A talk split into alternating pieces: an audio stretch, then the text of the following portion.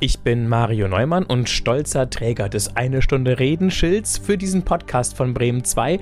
Diesmal habe ich es sehr lange umhergetragen in verschiedenen Bremerhaven Stadtteilen, um jemand Unbekannten zu finden, der Lust hat, die Geschichte seines Lebens zu erzählen. Und dann hat mich Ingrid Königstein gesehen, war gleich ganz angetan und tatsächlich ist das, was dieser Podcast mit jeder Folge neu will, ihr Thema. Ich denke, dass die Menschen mehr zusammenhalten sollen. Ob ich vielleicht mal mit jemandem Kaffee Kaffee trinken sollte, den ich gar nicht kenne. Oder ob ich vielleicht jemandem mal 5 Euro geben soll, weil er da sitzt und nichts hat.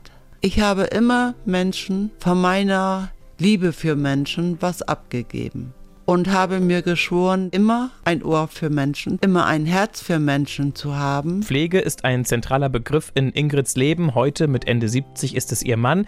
Davor war es ihre Tochter im Rollstuhl und davor waren es ältere Menschen, denen sie geholfen hat, privat. Im Pflegeheim hat sie es nicht lange ausgehalten. Es waren zu viel alte Menschen und zu viel Gebrechlichkeit und zu viel traurige Augen. Ich konnte das einfach nicht verarbeiten, also habe ich da wieder aufgehört. Sie spricht von mehreren dunklen Momenten, die sie zu dieser neugierigen Problemlöserin haben werden lassen, die sie heute ist. Nach einer Krebs-OP löst sich ein Schlauch in der Brust. Ihr Leben hängt am seidenen Faden, sagt Ingrid Königstein. Ich habe drei ganz, ganz schwere Anfälle da gehabt und habe gedacht, das ist das Ende. Und neben mir die Nachbarin und auch die andere, die haben mich betreut, beobachtet. Die Liebe von den beiden Patienten, die hat mir geholfen. Und darum ist meine Impulse für die Menschen noch stärker geworden. Liebe und Fürsorge, ich habe vorher, nachher niemals so eine Erfahrung gehabt. Diese und viele weitere Erfahrungen aus dem Leben von Ingrid Königstein gibt es jetzt hier in der ARD Audiothek. Hallo, Ingrid Königstein. Hallo, Mario Neumann. Sie sind neugierig gewesen. Ja. Als Sie da gestern mit Ihrem Kaffee fertig waren. Sie saßen an einem Tisch vor einer Bäckerei, ne? so eine Art Café. Ja, ich gehe zweimal die Woche da zur Krankengymnastik und vorher oder nachher gehe ich immer dahin und trinke eine Tasse Kaffee, weil wenn ich nach Hause gehe, mein Mann ist nicht mehr sehr gesprächig, weil er krank und auch viel älter ist wie ich. Und dann sitze ich da, um mal eventuell mit irgendeinem Menschen zu sprechen oder einfach mal nur zu gucken. Denn wenn ich zu Hause bin, ist nicht zu gucken. Da müssen Sie den Haushalt schmeißen. Ja. Kochen auch jeden Tag? Ja. Also noch mache ich alles mit Unterstützung eines Pflegedienstes. Denn ich bin in der letzten Zeit sehr viel gestürzt. Aber ich freue mich trotzdem, dass ich nach rausgehen kann, dass ich mit Menschen sprechen kann. Und ich bin eigentlich dank meines Alters bin ich interessiert an allem, was passiert in der Welt, in Bremerhaven, und an den Menschen, wie es denen geht. Ich habe herausgefunden, dass ich manchmal einen Blick dafür habe, dass da irgendwo ein Mensch sitzt, der mal ein bisschen Gespräch brauchen könnte. Als wir eben im Aufzug hochgefahren sind hier im Studio Bremerhaven, haben Sie gesagt, dass Sie sich gefragt haben, warum Sie eigentlich jetzt hier mitmachen. Ja. Aber Sie haben das Schild gesehen? Ja. Was stand drauf? Eine Stunde reden. Und was Und, haben Sie gedacht im ersten Moment? Ja, dass es um Gespräch geht schon. Und, dann haben Sie auch Und gleich über gefragt. Menschen. Dann haben Sie auch gleich gefragt. Ja. Was wollen Sie damit? Was ist das, ne? Haben Sie, glaube ich, gesagt. Ja, weil mich von jeher, von klein her, schon Menschen interessiert haben, egal welcher Nation und welche Altersgruppe das sind und welche Begabung sie haben, ob die intelligent sind oder nicht intelligent. Und es ist hochinteressant, wenn man mal mit verschiedenen Menschen ins Gespräch kommt, auch wenn sie von einer anderen Kultur herkommen. Auch das ist möglich, sich mit solchen Menschen zu unterhalten. Und ich finde, wenn sie mit uns leben, sollte man sie auch mit einbeziehen, damit sie lernen, uns auch mit einzubeziehen, denn sie bleiben sonst in ihrer Isolation. In so einer Art Parallelwelt. Ja, das ist die alte Welt am neuen Platz. Nicht? Also, weil die Menschen zu sehr mit sich selber beschäftigt sind. Sie sind mit dem Rollator unterwegs? Ja. Schon lange oder? Seit ich vor drei Jahren Oberschenkelhalsbruch hatte, der mir arge Schmerzen macht. Immer noch. Immer noch. Ja, und ich bin danach noch zweimal gefallen. Das letzte Mal im November. Das ist einfach so. Bei älteren Menschen kommt das vor, kleine Kinder stehen sofort wieder auf. Und alte Menschen brauchen, wenn sie wollen, etwas länger oder sie kommen nicht mehr in Gang. Sie sind wie alt? 78. Aber wenn ich jetzt rückblickend mein Leben betrachte, war das eigentlich ganz hochinteressant. Es gab so viele Stationen, die ich heute mir zu der damaligen Zeit hätte gar nicht vorstellen können, dass das so geht. Was waren die schönsten Stationen? Die schönsten Situationen war meine Kindheit, denn ich bin ein Oma-Kind. Das heißt, Ihre Eltern hatten nicht viel Zeit für Sie oder waren gar nicht Nein, da? Nein, mein Vater war sehr lange krank.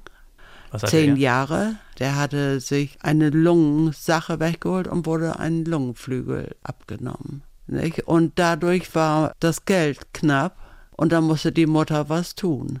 Und die Oma, die eine Oma war ausgebombt und die wohnte bei uns. Die Oma, die bestrickte uns und machte, was sie konnte. Und die andere Oma, die war Schneiderin und die hat uns alle eingekleidet.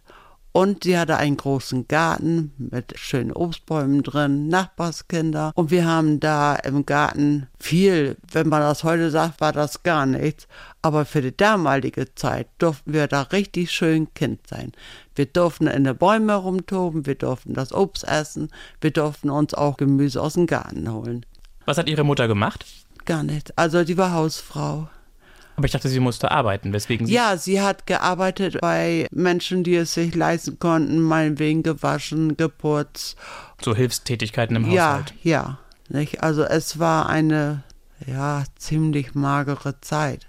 Aber sie hatte auch was Gutes für sich. Man lernte bei Zeiten das Mehr haben schätzen und das andere Leben schätzen. Die Leute heute schätzen das nicht. Sie sind in den Wohlstand reingeboren und wissen gar nicht, wie schwer es manchmal ist, diesen Wohlstand zu halten oder zu erreichen. Denn ohne Arbeit geht es nicht. Was haben Sie gemacht beruflich? Ich habe beruflich gar nichts gemacht. Ich habe von Anfang an alte Menschen betreut. Ich war ja aus der Schule gekommen und dann bin ich gleich, ich bin von Oma gepolt worden, dass die alten Menschen also sehr wichtig sind und dass man denen helfen muss. Damals war ich da im Haushalt, habe denen geholfen, bin mit denen einkaufen gegangen oder habe für sie eingekauft. Und dann war ich eine Zeit im Odenwald im Hotel und wie ich dann wiederkam, zwei Jahre später habe ich geheiratet. Und haben Sie eine Ausbildung gemacht oder waren Sie Nein. sozusagen auch nur in Anführungszeichen Hilfs Einfach, äh, einfach ein, eine Hilfskraft. Learning by Doing? Ja. Und hat Sie das glücklich gemacht? Oder hatten Sie eigentlich andere Visionen und Ziele als junge Frau, als junges Mädchen? Damals nicht. Aber wenn ich heute nochmal die Chance hätte, dann hätte ich sie ganz bestimmt. Aber damals, ich war einfach zu naiv und ich hatte keine Unterstützung von zu Hause. Aber waren Sie in dem Moment, wenn Sie sich daran erinnern, im Odenwald, waren Sie da happy oder hatten Sie das Gefühl, es fehlt was? Nein, es hat mir nichts gefehlt. Es war ja ein ganz neues Ding. Ich war zum ersten Mal von zu Hause weg und ich war in einem Hotel. Es war nicht groß, es hatte 38 Personen konnten da schlafen und es war in einem Hang, so am Wald und es waren fremde Menschen. Ich hatte niemand, auf den ich zurückfassen konnte. Und ich war neugierig. Ich habe alles, was es da gibt, alle Sparten des Hotels habe ich durchgearbeitet. Was fanden Sie am besten? Der Umgang mit Menschen ist für mich mein Leben. Egal wo und egal wie. Also Menschen ist für mich einfach, das ist interessant. Die Kulturen, und einfach Menschen. Und da war es Ihnen dann wichtig, dass Menschen dort ankommen und sich zu Hause fühlen können, entspannen können, Zeit verbringen ja, können, und sich vor wohlfühlen. allen Dingen, ich habe Menschen aus verschiedenen Lebensschichten kennengelernt. Ich habe Reiche in Anführungsstrichen kennengelernt und ihr Verhalten. Ich habe Ärzte kennengelernt und ihr Verhalten, weil, wenn in Heidelberg Ärztekongress war, schlief immer eine Gruppe bei uns im Hotel. Und ich muss immer Menschen auseinandernehmen. Ich muss die Menschen wirklich kennenlernen. Ich habe da nicht nur eine Hülle. Ich mache mir Gedanken, mit wem spreche ich? Was stellt dieser Mensch dar? Wie bewegt er sich? Wie bewertet er mich? das ist geblieben. Das ist seit der Zeit, wo ich da im Odenwald war, ist das mein, einfach immer mein Ziel gewesen. Ich war das immer. Gut, und danach haben Sie Altenpflege gemacht, noch richtig offiziell auch mit einer Nein, das war damals noch ohne Ausbildung. Habe ich aber Altenpflege gemacht und das war in einem Pflegeheim in Langen auf dem Berge. Und dann konnte ich aber diese Situation dort nicht ertragen. Es waren zu viel alte Menschen und zu viel Gebrechlichkeit und zu viel traurige Augen. Ich konnte das einfach nicht verarbeiten, also habe ich da wieder aufgehört. Und, äh, und Langen auf dem Berge ist wo? Ja, gegenüber vom Rathaus in Langen. Ach so, so heißt die Einrichtung, Langen auf Ja. Also hier in Langen neben Bremerhaven. Ja, danach bin ich dann privat gegangen und habe alte Menschen betreut. Betreut und habe ihnen in ihrem Leben, also Haushalt, Einkaufen, Gespräche, alles, was dazu gehört. Im Leben, sagen wir, einfach begleitet. In vielerlei Hinsicht. Nicht? Das letzte war die Dame, also die ist mir auch total im Kopf hängen geblieben, weil wir so interessante Gespräche geführt haben. Das war über? nicht worüber? Über ihr Leben und ihre Interessen und was sie mir geraten hat, dass ich machen sollte, bevor es mir so ginge wie ihr. Nicht? Sie wollte so gerne, ich, ich bin ja ein Bücherfan. Und ich lese viel, weil Information ist für mich einfach wichtig. Und sie hatte so viele schöne Bücher. Und da sagte sie, die wollte ich lesen, wenn ich alt bin und Zeit habe. Und jetzt habe ich einen grünen Star und kann es nicht mehr lesen. Haben Sie Ihren Tipp beherzigt, Bücher zu lesen, bevor Sie es nicht mehr können? Ja, ja. Also ich habe eine schwerbehinderte Tochter. Schwerstbehindert, nicht Rollstuhlfahrer. Die ist seit sechs Jahren jetzt aus dem Haus und wohnt in einer Einrichtung. Wie alt ist sie? Die wird jetzt 52. Und bis dahin hatte ich wenig Zeit zum Lesen. Also mein Tag war ausgefüllt. Wenn ich abends Ruhe hatte, dann habe ich vielleicht noch eine Stunde ferngesehen und dann musste ich ins Bett gehen. Ich musste ja früh wieder aufstehen. Nicht? Und jetzt ist sie raus, aber jetzt ist mein Mann so pflegebedürftig. Auf ihre Hilfe angewiesen. Ja. Und ich selber bin auch eigentlich auch schwerstbehindert, aber ich habe es gelernt, mich zurückzustellen.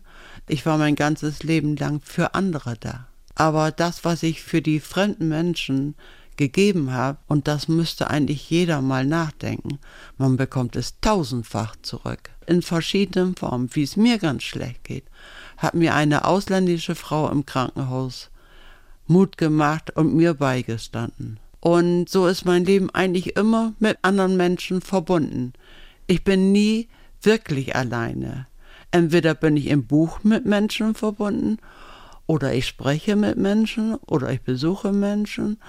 Und ich sehe im Fernsehen viele Kultursachen, weil es mich einfach die fremde Kultur der Menschen interessiert, ich sie aber nicht besuchen konnte, weil ich ja mein ganzes Leben einen behinderten Menschen als Begleitung habe. Sie waren quasi ne? nicht viel auf Reisen. Nein, äh, wir waren auf Reisen, aber innerhalb Deutschland nur am meiner Tochters 30. Geburtstag 2000. Da war, sie wollte so gerne mal fliegen. Und da sind wir mit ihr nach Mallorca geflogen. Und ich muss sagen, also wir waren wunderbar. Von hier Bremerhaven bis nach Mallorca und auf Mallorca und zurück. Wundervoll betreut. Also das war einfach frei. Nicht jetzt habe ich auch keine Zeit mehr, irgendwo hinzugehen. Wir hatten ein Auto, ich bin immer gefahren. Mein Mann hatte keinen Führerschein.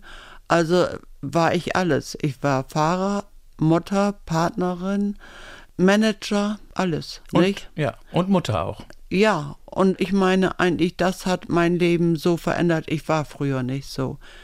Ich war früher, ja, wie soll ich das sagen? Hm.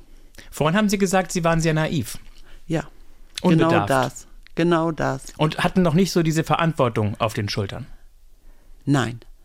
Nein. Das, denke ich, war der große Unterschied. Äh, ich fing an, mich zu verändern, wie meine Tochter geboren wurde. Das glaube ich. Und das ist ein Punkt, da wollen wir gleich nochmal drüber sprechen. Wir gucken kurz mal in den Beutel mit den kleinen Fragen des Lebens, um Sie, liebe Ingrid Königstein, noch ein bisschen stichwortartig kennenzulernen, bevor wir das nochmal vertiefen. Sie dürfen aus diesem Beutelchen drei Zettel rausnehmen. Hoffentlich habe ich mir jetzt nicht was Dummes geholt.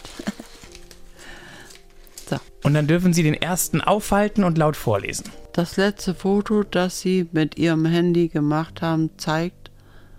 Äh, haben Sie ein Smartphone, mit dem Sie Fotos machen? Nein, nein. Ich bin technisch ein No-Go. Dafür kann ich anderes besser. Ich bin handwerklich besser. Aber technisch habe ich nie Zeit gehabt, die zu begreifen. Ich bin immer wieder gefragt als Mensch. Aber das letzte Foto? Fotografieren Sie denn mit anderen Fotoapparaten? Überhaupt nicht mehr. Wer will die Fotos noch haben? Die letzten Fotos, die ich gemacht habe, vor 20 Jahren. Wo? Auf Mallorca. Wie meine Tochter 22 Jahren, wo sie ihren 30. Geburtstag hatte und da habe ich Fotos gemacht, weil sie die in ein Album für sich dann nachher behalten sollte. Und hat sie auch gemacht? Hat das alles geklappt? Ja, natürlich. Meine Kinder haben ihre Kindheit per Fotos und Album mitbekommen. Wie viele Alben sind das? Also wie viele Kinder haben Sie? Ich habe zwei Kinder und jeder hat drei oder vier Alben mitgenommen, vom Baby an bis zum Jugendlichen, wo sie ging. Ist dann Ihre Tochter auch verheiratet? Nein, geht gar nicht. Nicht? Also sie hat immer in einer Einrichtung gelebt und gelebt hat sie bei mir, ist aber in eine Einrichtung arbeiten gegangen. Aber sie ist ähnlich wie ich gelagert. Sie ist auch immer neugierig. Also sie muss alles wissen, hinterfragen und hat auch durch mich lesen, schreiben, Rechnen per Handy, äh, per Computer. Rechnen. Nee, Computer auch nicht. Das kann sie nicht begreifen. Technisch auch No-Go. Aber dadurch hat sie das Wissen erwärmen können und sie fragt viel und hinterfragt viel. Sie ist schulisch, nicht auf dem Punkt. Aber menschlich ist sie besser wie manch Nichtbehinderter. Die nächste Frage bitte. Welche Sprache würden Sie gerne lernen? Englisch perfekt. Und was würden Sie dann damit anfangen? Ja, vielleicht schaffe ich es ja doch nochmal nach Amerika zu kommen. Das ist etwas, was mir von Kindheit an im Kopf hängt. Also es gab früher, wenn man ins Kino ging, gab es immer Foxtönende Wochenschau. Und bei der Foxtönenden Wochenschau, da ist die Freiheitsstatue zu sehen und ein Schiff, was darauf zufährt. Und dieses Bild habe ich immer im Kopf. Wissen Sie, wie Ihre Nachbarn heißen? Ja. Aber ich werde ich werd Ihnen nicht sagen. Wohnen Sie schon sehr lange dort? Nein. Ich wohne jetzt erst fünf Jahre dort. Seit ich aus dem Haus gegangen bin und geheiratet habe, habe ich ja nicht mehr in einer Etagenwohnung gelebt und stellte heute auch fest, dass man nebeneinander wohnen kann, ohne sich je gesehen zu haben oder miteinander gesprochen zu haben. Ich habe nun an sich einen Vorteil, weil ich auf die Menschen zugehe. Ich spreche sie einfach an. Zum Beispiel, ich habe eine Nachbarin und die ist noch mobiler, obwohl sie etwas älter ist wie ich. Die fährt nach Auto. Und wenn ich dann nicht kann, wie ich so gestürzt war und so, sie hat dann für mich eingekauft, sie hat mir was mitgebracht, hat sich erkundigt, wie es mir geht. Wir wohnen mit 18 äh, Partien da drin und mit, naja, sagen wir mal, acht spreche ich mehr als guten Tag. Und das tut gut für die Seele. Ich denke, das tut beiden gut, weil es sind auch ältere Menschen. Es sind da auch einige Junge bei, aber die ganz Jungen, die jetzt neu da reingezogen sind, also die habe ich eigentlich ein einziges Mal gesehen und dann nicht mehr. Und warum sind Sie umgezogen? Weil das Haus zu groß war? Nein, äh, dieses Haus ist verkauft worden und ist abgerissen worden, weil mein Mann und seine Schwester gehörte das zu gleichen Teilen. Wir haben eine größere Wohnung in der Spanner Straße genommen, weil wir mit unserer Behindertentochter ja umgezogen sind. Und dann. Wollten Sie umziehen oder war das eher so schweren Herzens? Es war mir zum. Eigentlich, wenn ich jetzt das sehe, muss ich sagen, vermisse ich das Haus sehr, weil viel Garten umzu war. Wir hatten es schön da. Sie wären gerne geblieben? Ja. Aber die Umstände aufgrund der ja, Eigentumsverhältnisse. Äh, ja, dann bin ich zur Spanner Straße runtergekommen. Da haben wir drei Jahre gelebt, meine Tochter zwei, und ist dann in ein Pflegeheim gekommen, weil ich mir die Oberarmkugel schon gebrochen hatte. Und dann konnten Sie nicht mehr so gut. Konnte ich sie nicht mhm. versorgen mhm. und ich hatte Angst, dass ich, wenn ich mal nicht mehr bin, denn ich habe schon ein paar Mal am Rand gestanden, dass sie dann einfach mal alleine ist. Und das konnte ich nicht ab. Sie war, ist pflegebedürftig. Ich habe sie geboren. Da bin ich auch dafür zuständig, dass sie einigermaßen ihr Leben leben kann. Ist es Ihr erstes Kind oder Ihr zweites Kind gewesen? Das war das zweite. Wenn es das erste Kind gewesen wäre, wäre mein Sohn nicht geboren.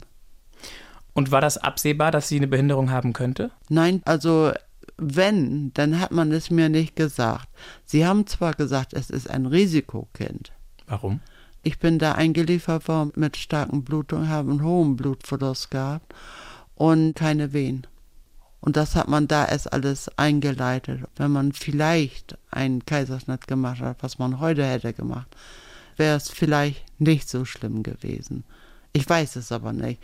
Ich habe mich da zehn Jahre habe ich damit gekämpft, bis meiner Tochters Orthopäde gesagt hat, ich soll aufhören, mir Gedanken zu machen. Es ist nicht mehr zu ändern. Also bin ich beigegangen und habe mit ihr zusammen gekämpft und sie hat das gut gemacht. Sie hat eigentlich bis jetzt zu Hause ein schönes Leben gehabt. Sie war überall dabei und sie konnte auch eigentlich alles außer laufen. Und der Anfang dieser zehn Jahre, als Sie erfahren haben, als das Kind auf der Welt war, es hat gelebt oder es lebte, aber es war schon gleich klar, dass es eine Behinderung hat? Nein, also das ist erst mit zwei Jahren ganz klar geworden.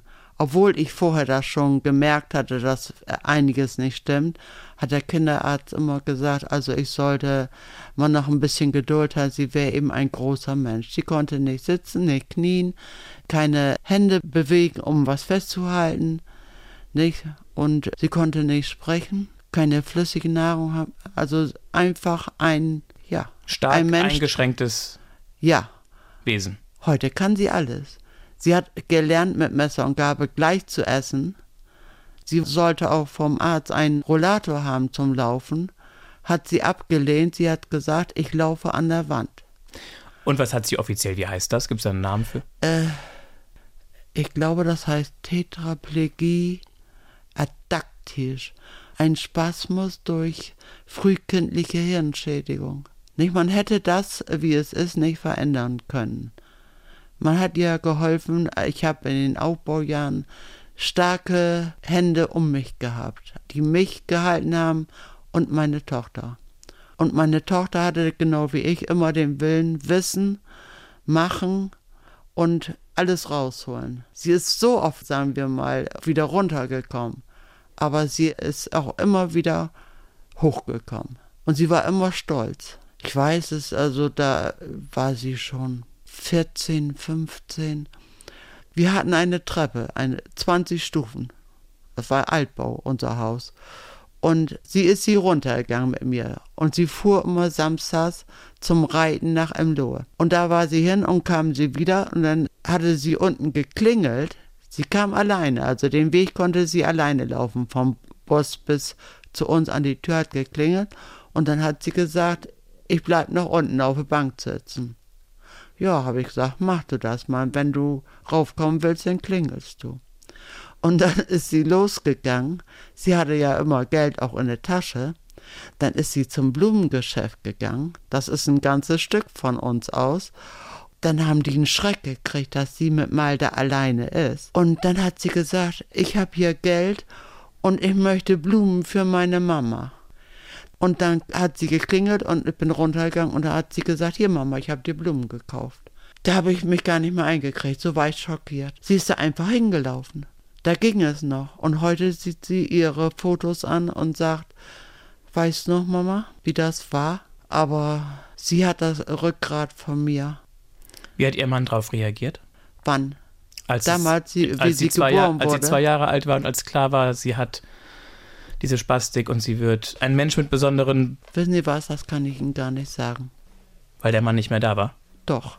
Doch, wir sind 55 Jahre verheiratet. Ich bin keiner, der wegläuft. Und auch nicht, der den Kopf ins Sand steckt. Aber ich kann Ihnen nicht sagen, äh, was er empfunden hat. Er kann nicht darüber sprechen. Er kann das nicht. Er kann sich nicht mitteilen. Er ist anders wie ich. Er hat das nicht gelernt.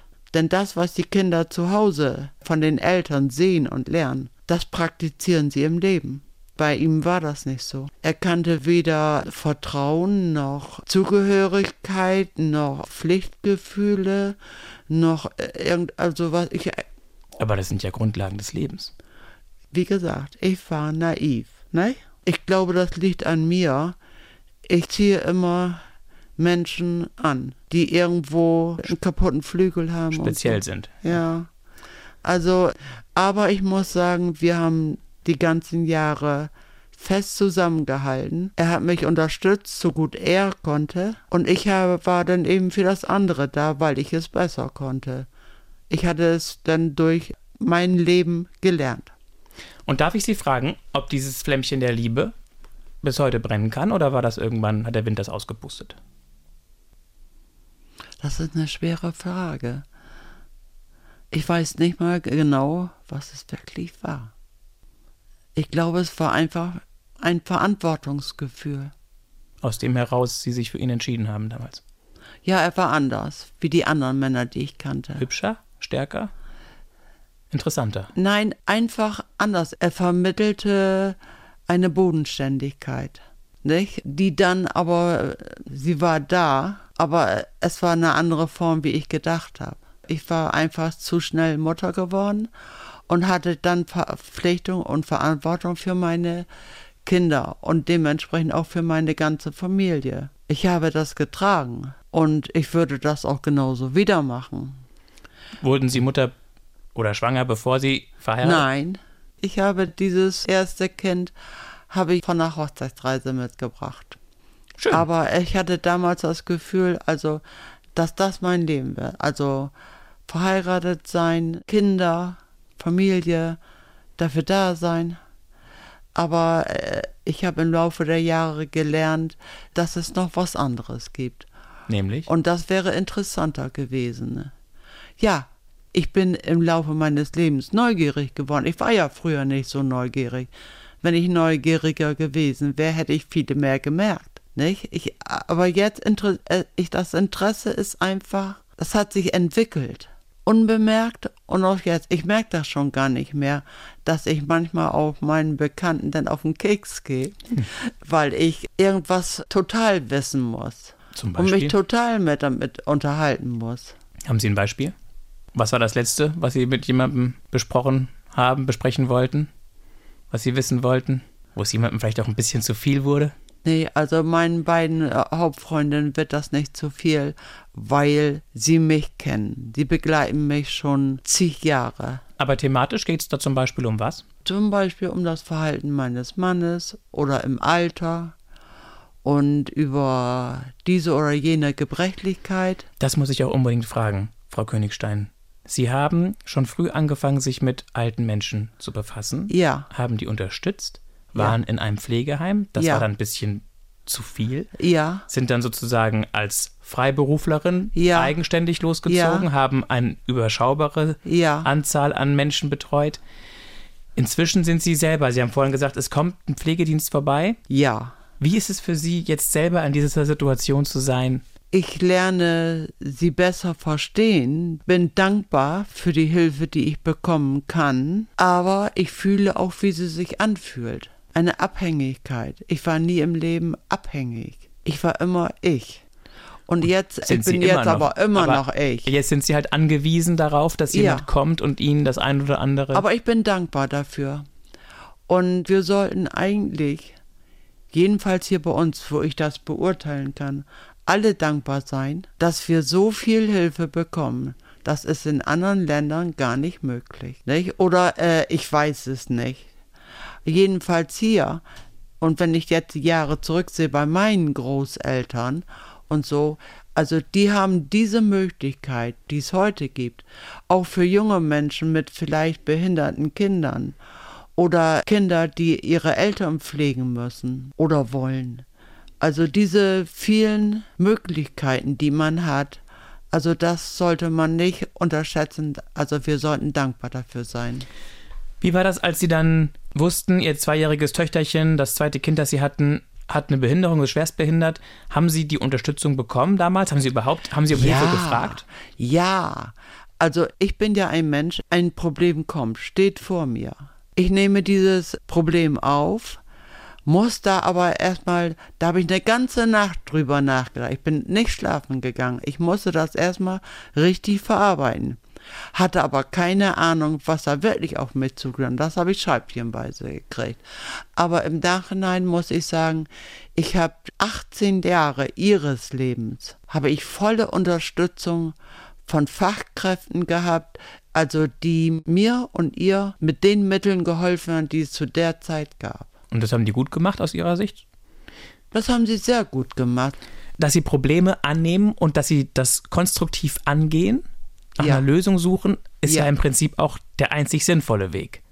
Oder hatten Sie auch Phasen, wo Sie nur noch weinen konnten und keinen Ausweg mehr kannten? Nein. Das ist nicht Ihr Nein, Ding, ne? also äh, da, äh, ich bin, ich habe durch meine Tochter habe ich mich ja verändert und musste ja stark sein. Eigentlich schon vom ersten Tag an musste ich stark sein äh, für meine Kinder. Ich musste deren Weg irgendwo ebnen. Und von da an habe ich eigentlich alles in Angriff genommen, alles was kam, zu bewältigen.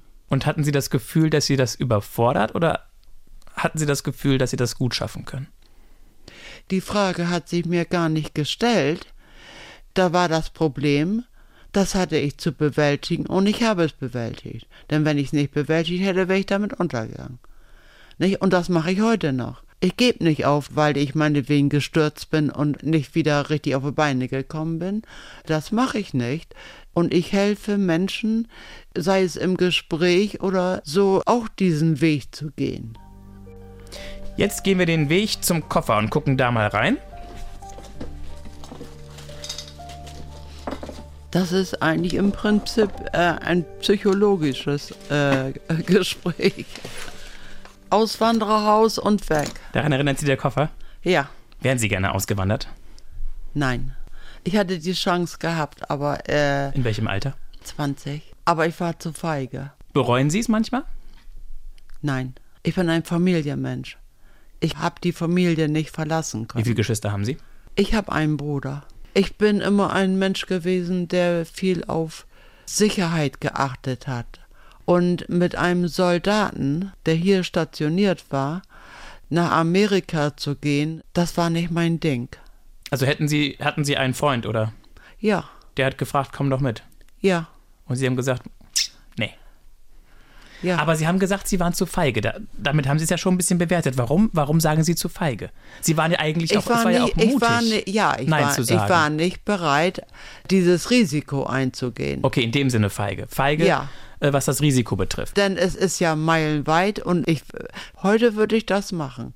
Aber damals nicht. Ich bin ja die, eine andere Person geworden. Ich hatte immer das Gefühl, Verantwortung tragen zu müssen. Ich habe auch immer von klein auf an Verantwortung getragen. In vielerlei Hinsicht. Nicht? Weil Ihr Vater war ja nicht war so krank. richtig, er, genau, war nicht, er war nicht da. ist ausgefallen. Ja. Aber hatten Sie zu ihm eine Beziehung? Ja, ich konnte mit ihm besser sprechen als mit meiner Mutter, weil er wieder anfing zu arbeiten. Da hat er hier bei Karstadt gearbeitet und hatte Umgang mit verschiedenen Menschen. Und er war offener für Sachen, das meine Mutter nicht war. Jetzt zurück zum Koffer. So kamen wir ja auf überhaupt erst aufs Auswandern. Einmal bitte aufmachen, reingucken, da sind zwölf Gegenstände drin und Sie dürfen eine Sache rausnehmen und kurz sagen, warum es die Sache ist. Einfach hochklappen. So, also es ist nicht die Weltkarte geworden, Nein. auch nicht das Büchlein Zeit für Neues, sondern Es eine, ist die Liebe. eine rote Herzschachtel, Ja, die Sie mit beiden Händen jetzt umfassen. ja. Die Liebe, für Sie ein Symbol Ja. für Liebe. Die Liebe und der- das Gefühl für Menschen. Eine große Packung. Das ist mir, das ist mir mein großes Anliegen. Die Liebe zu den Menschen. Denn wenn alle sich lieben würden, hätten wir keine Kriege. Oder sich verstehen würden und sich die Mühe geben, sich zu verstehen. Warum glauben Sie, gelingt es nicht auf Anhieb? Warum funktioniert Weil der es? Mensch immer unzufrieden ist. Das war er schon immer. Vor Beginn der Bibel. Es gab immer die Zeichen, die wir heute haben, hatten wir schon ewig. Nur heute ist das Ganze gravierender, hat einen Namen, hat ein Gesicht. Heute denke ich, wir haben ein Zeitalter, wo wir alles sehen können, alles hören können. vieles betrachten können, was gar nicht in unserem Bereich ist. Und ich denke, dass die Menschen mehr zusammenhalten sollen. Die haben das Gefühl für Menschen ziemlich verloren. Viele Menschen, nicht alle. Weil jeder irgendwie in seinem Mikrokosmos ist. Ja. Mit dem, jeder mit dem für sich selber. Smartphone äh, das Tor zur Welt, aber letztendlich doch isoliert. Ja, ich habe festgestellt, dass Kinder nicht mehr richtig spielen, so wie wir das früher gemacht haben. Wir haben nämlich artgerecht gespielt. Wir haben das gespielt, was die Eltern gemacht haben. Einen Garten bestellt, eingekauft, sparsam gewesen, auf Geld geachtet. Nicht? Und ich denke, dass das heute ein bisschen verloren gegangen ist, auch über die Menschen nachzudenken. Ob ich vielleicht mal mit jemandem Kaffee trinken sollte, den ich gar nicht kenne. Oder ob ich vielleicht jemandem mal äh, fünf Euro geben soll, weil er da sitzt und nichts hat. Nicht? einfach mal interessieren für den anderen, mal nachfragen, wie es ihm ja. geht, sich einsetzen. Ja, Menschen beachten. Sie einfach haben, beachten. Sie haben vorhin gesagt, dass man auch tausendfach was zurückbekommt. Ja, das ist rein gefühlsbedingt, das ist kein Geld. Ich habe immer Menschen von meiner Liebe für Menschen was abgegeben. Und für mein Verständnis, ich habe Phasen gehabt, wo ich selber so einen Menschen hätte gebrauchen können, mit dem ich mal reden kann. Und ich habe festgestellt, wie wichtig das ist und habe mir geschworen, das immer ein Ohr für Menschen zu haben immer ein Herz für Menschen zu haben, nicht gleichgültig sein und auch nicht jemand meinetwegen übermäßig bemitleiden. Ich kann auch jemandem mal ganz in Ruhe sagen, wie ich das sehe, was er tut. Also auch mal sozusagen auf den Pott setzen oder in den ja. Hintern treten oder ja. sozusagen unter die Arme greifen. Also die haben äh, nicht alles, was ich erlebt habe, hat mich klein gemacht, eigentlich gar nichts, hat mich nur gereizt, das zu überwinden. Und hat auch meine Wichtigkeit für Menschen. Also der Instinkt, dass Menschen äh, vielleicht eine Aufmerksamkeit brauchen, die äh, verfolgen mich im Alltag. Woher nehmen Sie die Tankfüllung für Ihren Liebestank? Ja, es ging mir einmal sehr, sehr, wir waren im Urlaub und es ging mir sehr, sehr schlecht, psychisch. Dann haben wir Ferien auf dem Bauernhof gemacht mit unseren Kindern. Und da war noch ein Ehepaar, die hatten auch ein Kind. Die kamen aber von Heilbronn. Und die waren katholisch. Und die wollten eine Wallfahrtskirche, Wieskirche besuchen. Und ich konnte aber nicht Auto fahren, weil ich starke Migräne hatte. Und da haben die mich mitgenommen. Wir sind da eine Stunde in dieser Kirche gewesen. Ich habe mir alles angesehen. Es war für mich, weil ich ja neugierig bin, interessant alles und habe eine halbe Stunde da so gesessen und meine innerlichen Gespräche geführt. Mit sich und selbst. Oder gab es für Sie da, gibt's für Sie da auch? Nein, ich habe, als Christ sage ich, ich habe mit Gott gesprochen, aber eben leise. Und wie ich da wieder rauskam, hatte ich das Gefühl, jemand hat mir die Hand aufgelegt und hat gesagt, du schaffst das, du wirst das schaffen, weil ich bei dir bin. Ich habe das meinem Pastor auch erzählt. Und da hat er gesagt, Ingrid, das kann nicht sein. Und da sage ich doch, ich habe dieses Gefühl, seit der Zeit habe ich dieses Gefühl mit mir. Und ich weiß auch, dass ich seit der Zeit einen Schutzengel habe. Das ist jetzt, ja, 40 Jahre. Und ich habe dieses Gefühl, habe ich immer, dass ich das alles schaffen kann. Ich weiß nicht, woher ich es nehme. Aber es ist einfach, ich bewege mich immer mit diesem Fall von der Kirche da also war das so eine Art Gotteserscheinung für Sie? Es war keine Erscheinung. Ja, aber eine Erfahrung. So eine Erfahrung. Eine Erfahrung. So eine äh, Krafterfahrung. Ja, eine innerliche Erfahrung, dass ich keine Angst haben brauche. Mir ist vieles danach passiert. Und so, auch Schlimmes. Okay. Ja, ein paar Mal habe ich am Rand vom Loch gestanden. Aber ich habe immer Menschen gefunden, die mich dann begleitet haben. Und darum sind Menschen mir wichtig, weil ich diese Erfahrung gemacht habe. Können Sie da zwei, drei Sachen andeuten, wo Sie am Rand vom Loch gestanden haben? Ja, wie ich im Krankenhaus mit der Diagnose Krebs war. Mein Kind, schwerstbehindertes Kind, klein und zu Hause. Und mein Junge war sechs, meine Tochter vier. Und ich sofort ins Krankenhaus. Brustkrebs, total OP, ganz voll Krebs da dann war ich den ganzen Tag, wo ich da vor der OP war ich irgendwie aufgekratzt. Ich habe mich verhalten wie jemand, also der nicht ganz bei sich ist. Also so irgendwie, also als wenn ich gar nichts Schweres habe, nicht? Und dann über Nacht bin ich psychisch abgedreht. Und dann wollten sie mir einen Psychologen schicken. Das habe ich abgelehnt. Und er hatte aber schwere Bedenken für meine Tochter und für, überhaupt für meine beiden kleinen Kinder. Aber ich bin dann am nächsten Tag zuversichtlich, also die Schwestern haben mich getröstet und haben sich dann noch bei mir hingesetzt, haben mich rausgeholt und ich konnte mich dann mal richtig ausjammern und über mein Problem reden, hat mir gut getan. Dann war die OP. Ich habe die blendend überstanden, bin nachmittags wieder auf mein Zimmer gekommen und abends um 10 Uhr hängt mein Leben mit mal am seidenen Faden weil sich innerlich in der Brust der Schlauch, der das Ableit Blut ableiten sollte, gelöst hatte, aber das wusste man zu der Zeit nicht. Ich habe drei ganz, ganz schwere Anfälle da gehabt. Ich war durchnässt bis unten runter, also vom Schweiß, und habe gedacht, das ist das Ende. Und dann war das so eine Dreiviertelstunde und dann war das wieder weg. Und das ist dreimal die Nacht wiedergekommen. Und neben mir die Nachbarin und auch die andere, die haben also mich betreut, die haben mich beobachtet. Die Nachbarin neben mir, die ist aufgestanden und hat mich dann angefasst. Und da hatte ich das Gefühl, dass meine Mutter mich schützt. Und dann wurde ich nächsten Tag wieder operiert, weil ja das behoben werden muss. Und da wurde es festgestellt, was wirklich war. In der Nacht war keiner. Nicht die Ärzte, die da kamen, also die haben mich auch da liegen lassen so. Die haben nur geguckt, neue Kanäle da gelegt und das war's. Und am nächsten Tag, nach der OP, also ging es mir dann nicht so gut danach.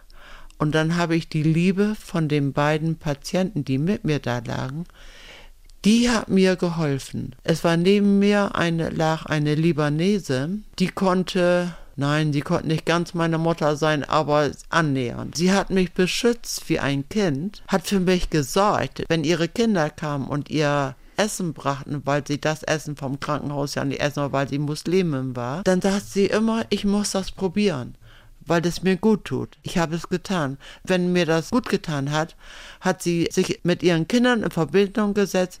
Die haben mir abends das gleiche nochmal mitgebracht. Und so etwas habe ich in meinem ganzen Leben, weder vorher noch nachher, erlebt. Und darum ist meine Impulse für die Menschen noch stärker geworden. Speziell auch für ausländische Menschen, weil sie nicht richtig erkannt werden, denn nicht alles ist so, wie man sich das vorstellt oder im Fernsehen vielleicht sieht. Denn diese Menschen haben auch Probleme. Und diese Frau, also ich habe ihren Namen notiert, damit ich für alle Ewigkeit den Namen habe. Sie hat mich beschützt. Und dann hat sie mir gesagt, die andere Patientin, die Muslimin, hat die ganze Zeit für mich gebetet. Und das ist etwas, das war ein, eine vollkommene Kugel. Also das war Liebe und Fürsorge eingebettet. Ich habe vorher, nachher niemals so eine Erfahrung gehabt. Aber es gab noch weitere Momente, wo Sie am Loch standen? Am Rande des Loches? Ja, das sind OPs. Es waren gutartige Tumore im Unterleib. Nicht? Und das und war auch dann schwer. Ich, das war nach der Krebs-OP war das vier Jahre lang, dass ich jedes Jahr da im Krankenhaus war. Aber da hatte ich schon gelernt, damit umzugehen. Aber die Situation mit den Kindern war ja immer dabei. Das heißt, diese Momente, wo es für Sie wirklich knifflig war, waren immer dann, wenn Sie nicht für Ihre Familie da sein konnten, sondern wenn Sie ins Krankenhaus mussten. Ja. Andere am Rande vom Loch-Momente gibt es nicht. Zum Glück. Muss man ja sagen. Zumindest nichts, was Sie erzählen könnten oder wollten. Ich hatte mehrere dunkle Punkte. Im Nachhinein bin ich ja durch diese dunklen Punkte die Person geworden, die ich heute bin. Und ich bin heute froh, dass ich erstens trotz meiner Gebrechen alt werden darf und dass ich interessiert sein darf und dass ich aufgeschlossen bin. Jetzt kommen wir zu den großen Fragen des Lebens. Sie dürfen wieder drei Zettelchen ziehen. Gab es verbotene Lieben in, in Ihrem Leben? Nein. Definitiv nicht. Oh. Was wäre eine verbotene Liebe gewesen? Ja, wenn ich jetzt einen anderen Menschen getroffen, also Mann getroffen hätte, der mir mehr geben kann wie meiner, und ich hätte das angenommen. Das akzeptiere ich nicht. Auch bei meinem, hätte ich bei meinem Partner nicht akzeptiert, ich wäre sofort gegangen. Wusste nicht? er das auch? Wie bitte? Wusste er das auch? Nein, er wusste gar nichts. Er hat sich nie die Mühe gemacht, mich kennenzulernen. Er weiß nur, dass ich zuverlässig bin und stark. Jedenfalls vermittel ich das, nicht? Aber im Prinzip scheint es so zu sein, nicht? Dann die nächste bitte. Glauben Sie, dass Sie Ihre große Liebe schon getroffen haben? Geht alles um Liebe bei Ihnen heute.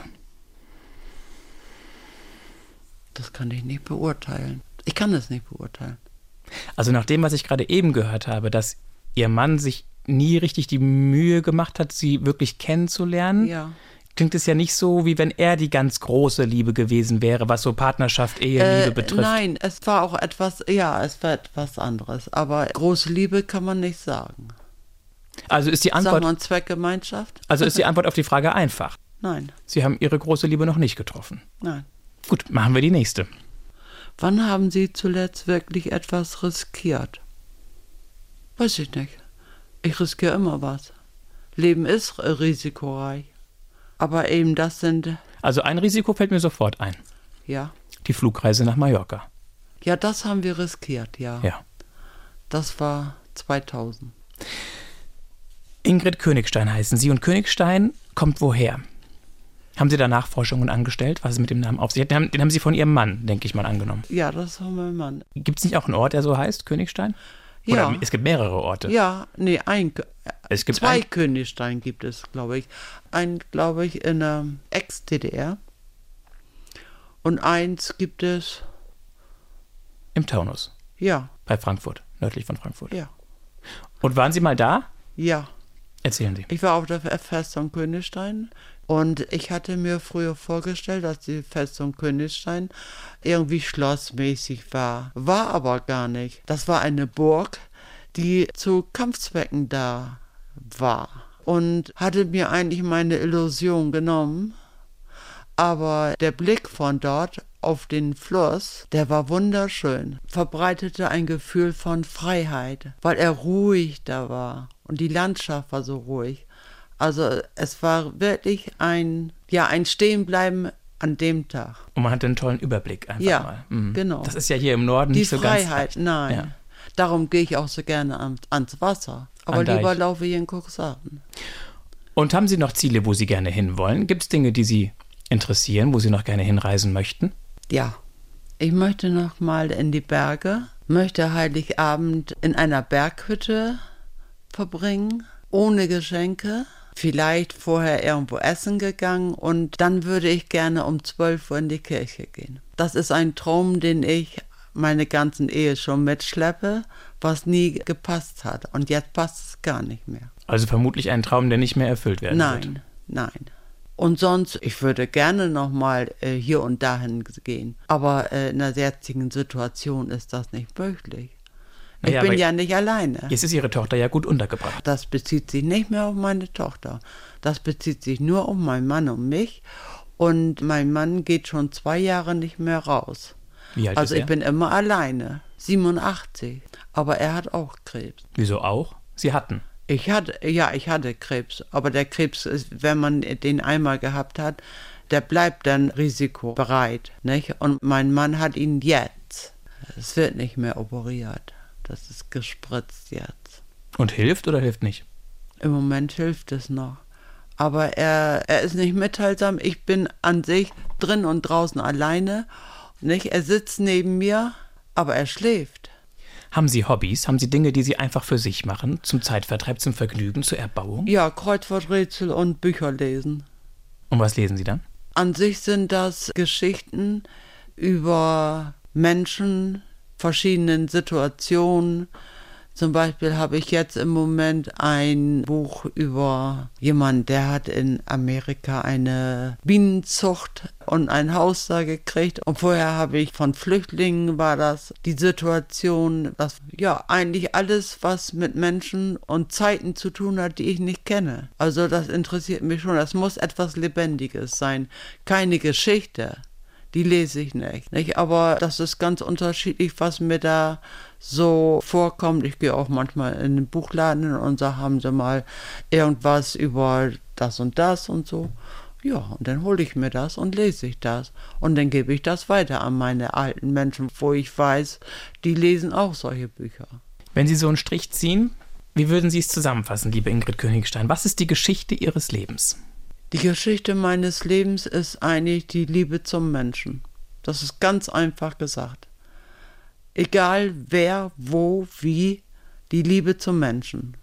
Die habe ich schon als kleines Kind von Oma gekriegt, die Liebe zu Menschen. Hat sich gehalten bis heute. Was ist der Mensch für Sie? Das höchste Gut, was man hat. Ein Menschenleben kann man nicht ersetzen. Und wir sind eine große Ereignis der Schöpfung überhaupt. Wenn man sich das, also Menschen sind wichtig. Das sind keine Gegenstände. Und ein Mensch zu sein heißt etwas ganz Besonderes zu sein. Egal wie er beschaffen ist. Für mich sind alle Menschen was Besonderes. Sogar jemand, der meinetwegen Alkoholiker ist, auf der Straße sitzt. Habe ich auch schon mitgesprochen. Oder jemand, der Schlimmes tut? Äh, ähm, ja, das kann ich manchmal nicht beantworten. Also in erster Linie ist er ja Mensch. Und äh, um ihn zu verurteilen, muss man seine reale Geschichte kennen, warum er das jetzt getan hat, was so schlimm ist. Nicht? Es gibt ja auch Menschen, die tun bewusst Schlimmes. Erleben wir gerade. Sie spielen an auf den Krieg in der Ukraine. Ja. Hätten Sie gedacht, dass das nochmal kommt, sowas? Krieg in Europa? Vermutung lag da, weil auf der ganzen Welt ist Unruhe. Und ich interessiere mich eben, was überall passiert. Aber dass das so nah bei passiert, hätte ich eigentlich nicht für möglich gehalten aber zugetraut habe ich ihm das immer. Dieser Mensch hat, hat das äh, gleich im Blick, was er ist, seine Persönlichkeit. Sie meinen jetzt Herrn Putin? Ja. Man braucht ihn anzusehen, dann weiß man, äh, was das ist. Aber dass er so schlimm ist. Und beunruhigt Sie das, dass Krieg ist? Es beunruhigt mich sehr, denn ich denke darüber nach. Viele äh, gucken sich das an und dann ist das geguckt aber ich weiß, wie, wie nah bei das ist. Ich vermute, dass er unberechenbar ist, so wie er da sich bewegt. Es kann sein, dass wir das erleben, dass ich es noch erlebe. Ich wünsche es uns allen nicht. nicht? Also die Menschen, die nachdenken können, egal wo die sind, die sollten da mal sehr drüber nachdenken, was das bedeutet. Sie haben ja erzählt jetzt die letzte Stunde, nicht alles war immer einfach. Es gab Tiefpunkte, es gab schwierige Situationen. Krankheit, Konflikte. Ja. Probleme, die angegangen werden wollten. Ich habe den Eindruck, die Geschichte ihres Lebens ist auch die Geschichte einer unermüdlichen Macherin, die sich nicht unterkriegen lassen will und kann. Ja, ich bin dazu wahrscheinlich geboren. Also ich habe mich nicht so gemacht, also die Zeit und mein Leben hat mich so geformt, wie ich heute bin. Nicht? Irgendjemand muss mich geprägt haben so. Aber ich bin froh, dass ich so bin, wie ich bin und andere müssen damit umgehen. Das ist gut, oder? Wenn man mit 78 so da sitzen kann und einfach in sich ruhen kann. Ich bewundere das und ich bin froh darüber, dass es Ihnen so geht. Ja, man muss sich selber treiben. Man muss einfach neugierig sein und aufmerksam und lieben. Und merk, das sind die drei Punkte, die das alles beinhalten. Alles. Denn wenn ich eine Kreatur, der es schlecht geht, ein bisschen Menschenliebe gebe, dann ist das, ist das wertvoll für mich, weil ich es tue, weil ich das Gefühl habe, das getan zu haben. Und der andere freut sich vielleicht oder äh, hilfsbereit sein. Die Menschen vergessen es, also den Menschen Aufmerksamkeit zu schenken. Ich sehe das, wenn ich mit dem Bus fahre. Die Menschen sind da drin, haben ihr Smartphone vom Kopf oder sitzen da drin und haben nichts im Kopf. Bei Ihnen ist auf jeden Fall ganz, ganz viel im Kopf und ich bin sehr froh. Ich bin ein Ameisenhaufen. Dass Sie den Mut hatten und die Kühnheit zu sagen, ich mache da mit. Ja. Bei einer Stunde reden. Ich erzähle, ja. was ich zu erzählen habe. Ja. Und ich danke Ihnen ganz, ganz herzlich, dass Sie sich die Zeit genommen haben und mitgemacht haben bei einer Stunde reden. Und ich freue mich, dass ich den Rest meines Lebens diese Erinnerung behalten kann. Wer weitere Geschichten hören möchte, ich empfehle dann jetzt in dem Augenblick inhaltlich, was finde ich ganz gut passt, die Folge mit Ulrike Schellpeper. Denn das ist eine Frau, die auch ein Kind mit besonderen Bedürfnissen hat, also mit einer Behinderung, was für sie auch sehr prägend war. Oder wer vielleicht lieber einen jüngeren Menschen zuhören möchte, den empfehle ich die Folge mit Julia Olivia Schirschpowska, eine junge Frau, die, die ist jung und träumt von einem guten Job als Ärztin und glaubt an die große Liebe. Also auch das Stichwort Liebe ist, denke ich, hier in inhaltliche Verbindung. Ich bin Mario Neumann. Wir hören uns.